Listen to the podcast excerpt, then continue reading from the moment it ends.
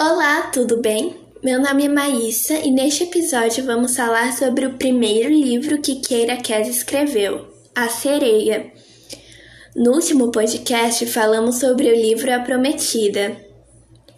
Lançado em 2009, A Sereia conta a história de Kaylin, uma garota que foi resgatada por sereias quando o navio de sua família naufragou.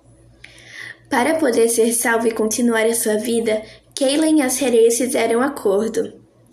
Elas a salvariam se aceitasse virar uma sereia e servir a água durante 100 anos.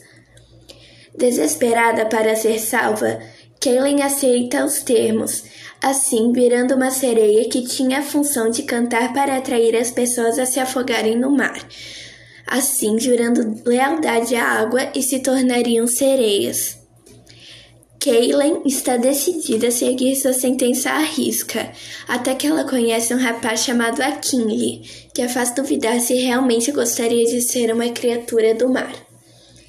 É isso, eu espero que tenham gostado e até o próximo podcast.